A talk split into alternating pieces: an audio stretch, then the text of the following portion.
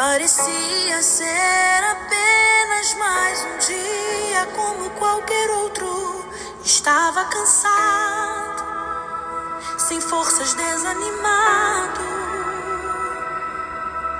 Decidida a largar tudo e parar. Deus conhece tua estrutura. Olá, queridos, graças a Deus por essa esperança que nós temos em Jesus e que podemos realmente lembrar. Não importa que as coisas não aconteceram muitas vezes do jeito que a gente gostaria. Deus está no controle, Deus sabe de tudo, todas as coisas. Então a gente sim pode continuar se fortalecendo e não precisamos desistir, porque aquele que prometeu é fiel para cumprir no seu devido tempo. Amém? E ontem nós estávamos falando sobre isso mesmo, né? Sobre que Jesus Cristo disse quando os discípulos perguntaram para Jesus em Atos capítulo 1, né? É, no versículo 6, né? Senhor, é nesse tempo que o Senhor vai restaurar o reino Israel, né?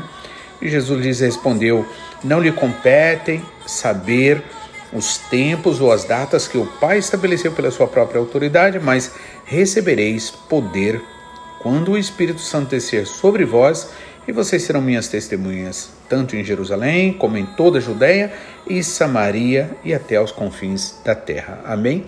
Mas para que isso acontecesse, e aconteceu, era necessário o quê?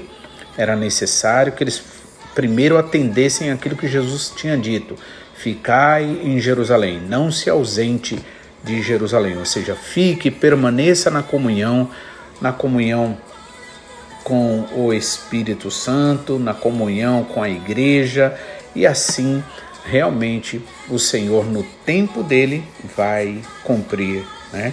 E enquanto isso nós vamos adorando ao Senhor, nós vamos é, nos entregando a Ele, experimentando o seu milagre a cada dia, porque realmente o Senhor é maravilhoso. Amém?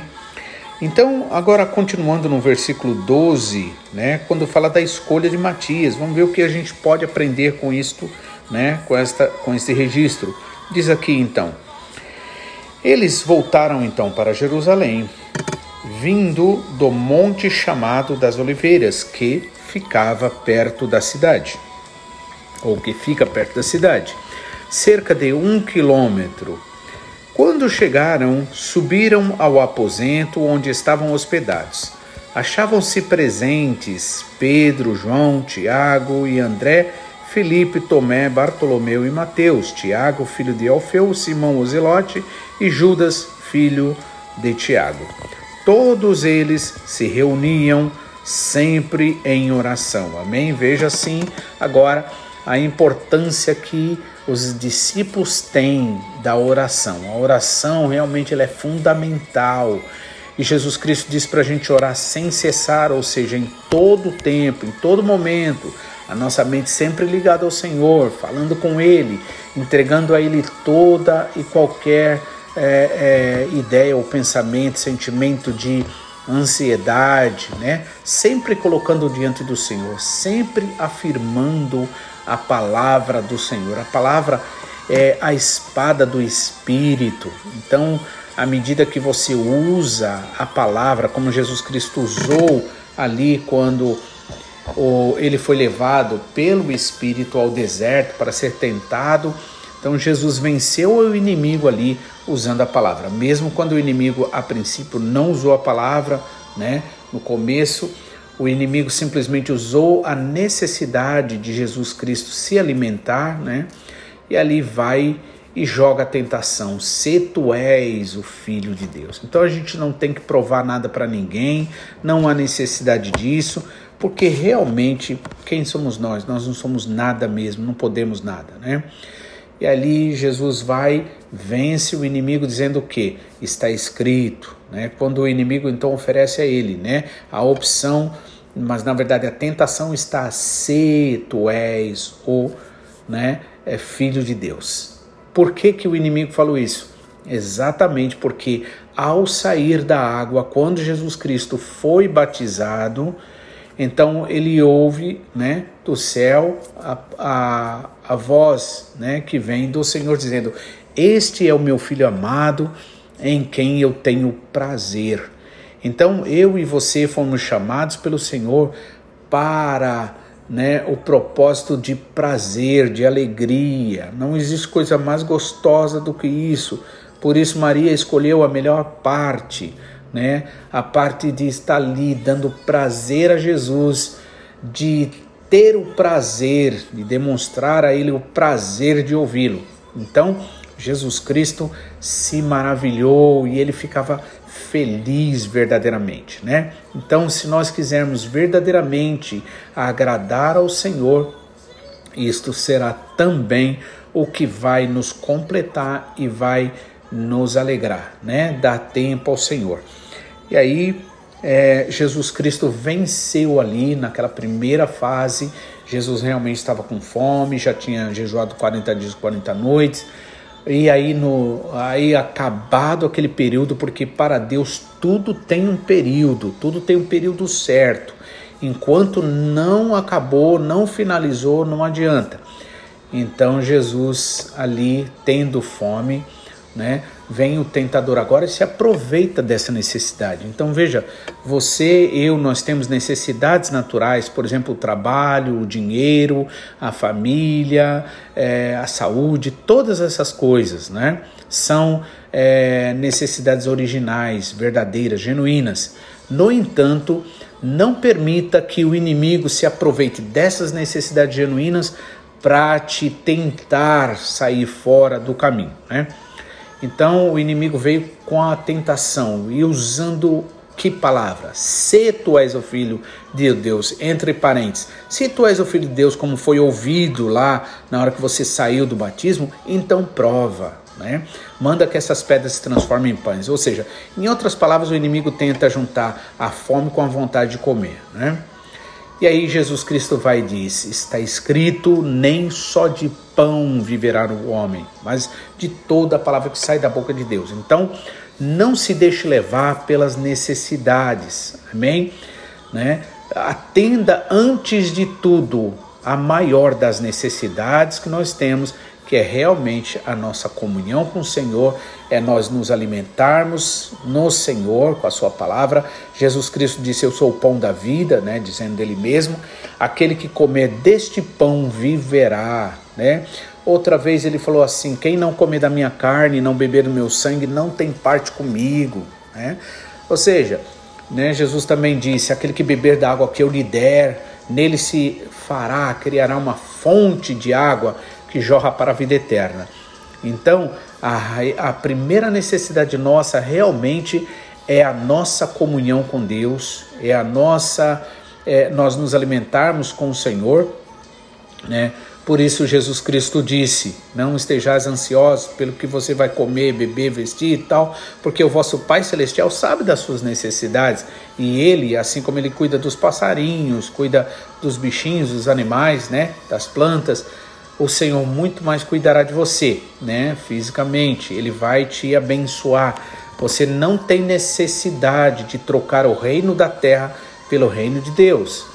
Então Jesus Cristo disse: é, buscai primeiro o reino de Deus e a sua justiça, ou seja, a vontade do Senhor, e todas essas coisas vos serão acrescentadas, né? E aí na segunda, então Jesus venceu essa primeira etapa da fome ali, dessa necessidade, né? Venceu o inimigo dizendo: está escrito, nem só de pão viverá o homem, mas de toda palavra que sai da boca de Deus. E agora o inimigo, porque viu Jesus Cristo usando a palavra, ele vai e usa a palavra também. Então, quer saber? Você precisa conhecer a palavra de Deus. Você precisa amar o Senhor, precisa ouvir mais ainda a palavra. A fé vem pelo ouvir, ouvir a palavra.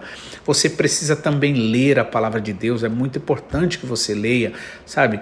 Para que você realmente conheça mais, porque o inimigo, na verdade, ele muitas vezes vai querer usar, né, a palavra. Veja que também não é suficiente só ouvir a palavra, é preciso praticar a palavra.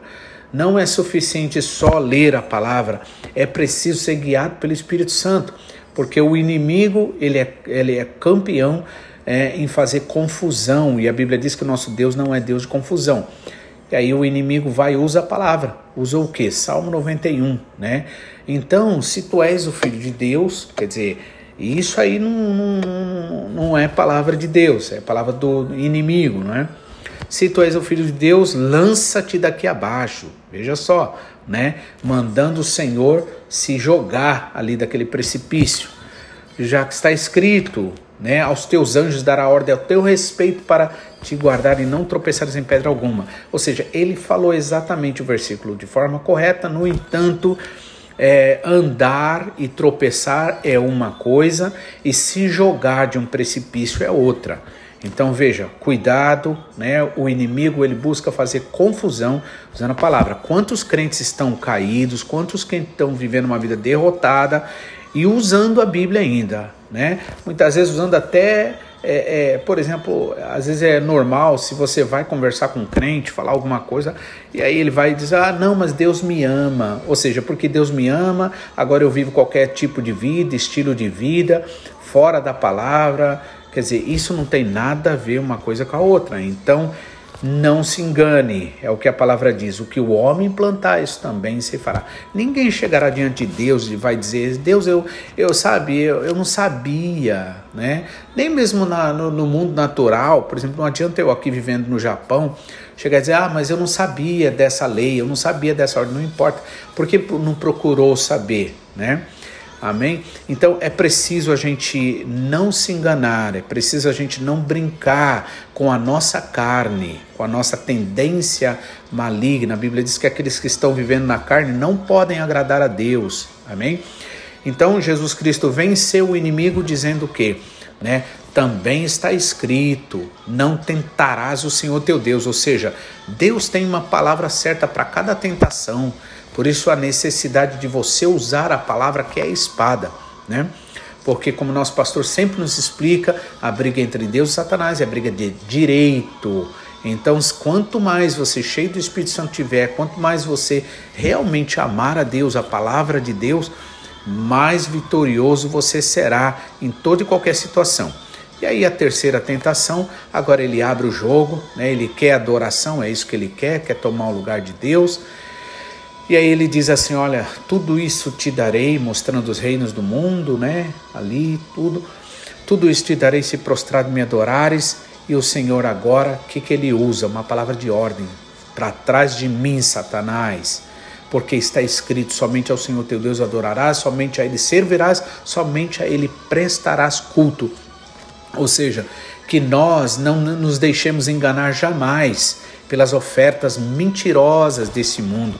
Não se engane, irmãos, esse mundo é uma mentira. Esse mundo, quando eu digo mundo, eu digo sistema. Não adianta você ficar querendo é, ser simplesinho demais, achar que esse mundo vai ficar tudo cor-de-rosa, colorido, né? Na verdade, não, irmãos. A grande realidade é que o que se espera para esse mundo são grandes tribulações, dificuldades, mas o Senhor tem uma promessa de, de guardar, de salvar aqueles que amam ao Senhor, aqueles que amam né, a, a fazer a vontade do Senhor. Então, aqui é, nós vemos que houve ali então, né, é, eles estavam juntos, unidos, reunidos, orando, pedindo ao Senhor, amém? E o Senhor que é fiel para cumprir né, a sua promessa sempre nos ajudará. Mesmo que haja falha entre nós, haverá falha entre nós. Nenhum de nós é correto. Então lembre disso, né? Perdoe seu irmão, perdoe sua irmã, né? Pare de ficar pensando mal do seu irmão, da sua irmã. Lembre que todos nós estamos no mesmo barco, por assim dizer. Todos nós precisamos da mesma coisa.